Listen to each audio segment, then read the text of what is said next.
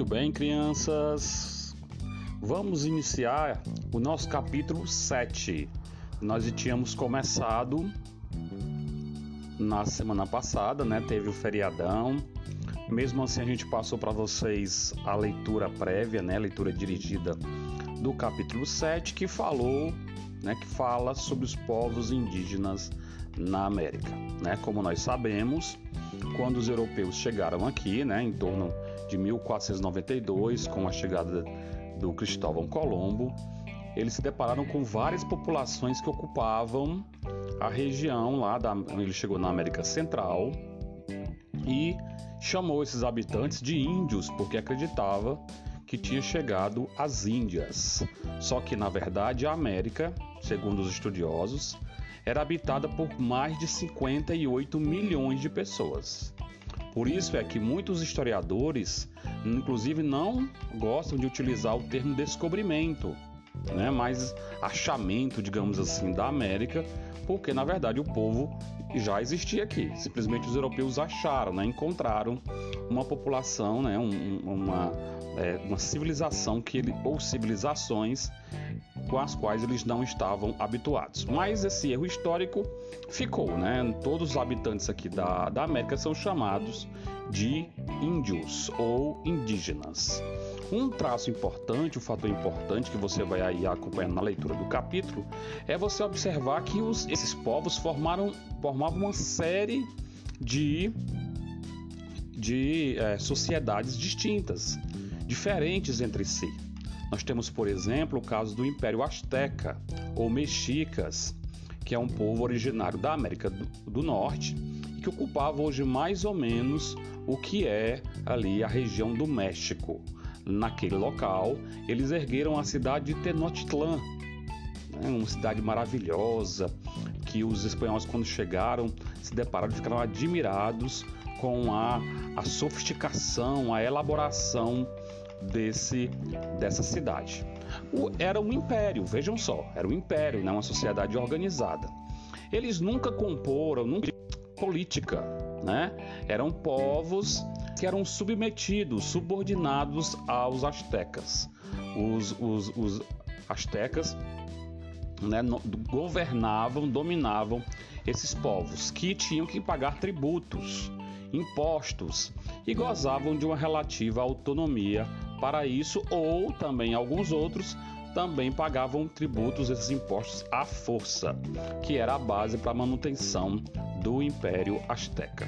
No início do século XVI, Tenochtitlan era uma cidade com cerca de 200 mil habitantes, quatro vezes mais do que Londres, que era a maior capital europeia da época. Cortada por vários canais, tinha um comércio, aquedutos, né? Em uma cidade onde havia muitos templos, ruas retas e amplas e um mercado central rico e movimentado, ok? Então, a cidade de Tenochtitlan, é bom que se diga, manteve, resistiu e manteve sua autonomia até 1521, data que foi invadida e conquistada pelos espanhóis. No capítulo você vai encontrar outras informações importantes sobre a cultura e as práticas, inclusive o esporte né, praticado lá pelos astecas.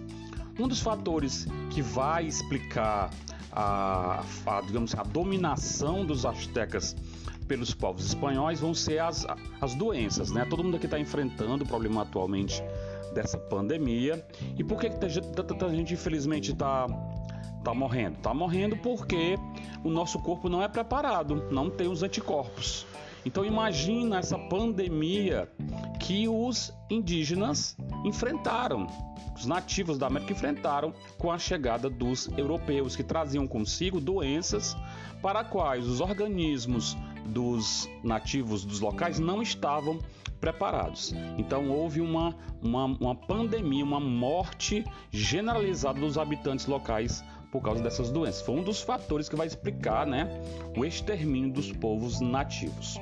Outro povo nativo importante são os povos chamados de maias, localizados nas montanhas onde hoje é a Guatemala, numa região chamada de Península de Yucatán. ok? Uma sociedade bastante sofisticada. Originalmente os maias viviam da caça, da pesca e da coleta de vegetais da própria floresta. Depois domesticaram plantas como o milho, a pimenta e o feijão e ergueram também cidades importantes como os espanhóis é, observaram quando aqui chegaram, né? As cidades-estados maias, né, o, é, que é uma unidade da, do, cap, do seu capítulo aí, é, destaca que, diferentemente dos astecas, os maias nunca formaram um grande império. Né? Cada cidade maia tinha seu próprio governo. As cidades maias mais importantes foram Copan, Chichen Itza, Maipahan, Uxmal, Palenque e Tikal. Eram Tikal. Eram cidades independentes entre si, ou seja, tinham governos, leis e costumes próprios. Tudo bem? Então os maias também se destacavam na questão da arquitetura, né? Você vai encontrar no livro aí, inclusive, uma demonstração de ruínas das cidades. Outro fator das cidades maias, outro fator importante dos maias diz respeito à ciência. Eles desenvolveram a astronomia, né? Eles conseguiram inclusive prever, prever os eclipses do Sol, descrever as fases do planeta Vênus e calcular a duração do ano com bastante precisão. Eles possuíam dois calendários e os utilizavam ao mesmo tempo. Um deles era um calendário religioso e outro o calendário já tinha a divisão em 365 dias.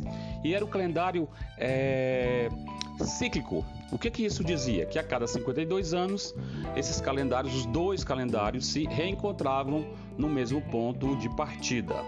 Inclusive, se você tiver curiosidade sobre o calendário maia, tem um filme contemporâneo, que é o filme 2012, que se fala sobre o final do mundo, porque eles acreditavam que 2012 seria no dia 12 do 12, 2012 seria justamente o fim do mundo, né? Por isso o filme brincou sobre essa essa tradição da mitologia maia. Os incas eram os povos que habitavam a América do Sul, hoje na região de parte do Chile, mas principalmente do Peru e da Bolívia, ok? É chamado de Império Inca. Segundo a mitologia, fundada por dois personagens, Manco Capac e sua esposa Mama Otila, ok?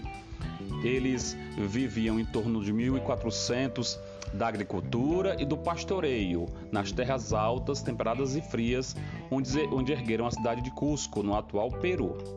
Uma sociedade muito também sofisticada, é, falamos já sobre Cusco e também Machu Picchu, cidade famosa, né? Que demonstra a, um exemplo aí da capacidade da arquitetura dos Incas. Esse Império Inca foi muito é, atacado pelos espanhóis por conta da prata, né? Então a, a prata, que é um recurso muito valorizado na Europa daquele tempo, foi aí ob objeto da, da, da ganância, né? da ambição dos espanhóis. No Brasil, né, onde hoje é o Brasil, né, o Brasil é uma invenção moderna, né, na, em 1500 não existia Brasil. Nas, as terras do Brasil pertenciam uma parte a Portugal, uma parte à Espanha, pelo Tratado de Tordesilhas.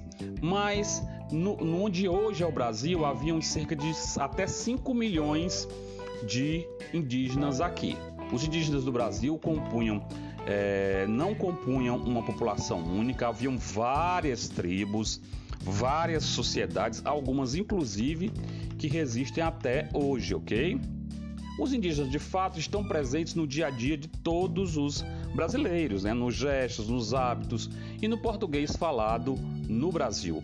Grande parte dos animais, vegetais e lugares do Brasil tem nomes indígenas de origem tupi, né? Inclusive, os tupis eram um dos ramos importantes, né, da, digamos assim, da dos indígenas que viviam aqui, ok? Um grupo importante.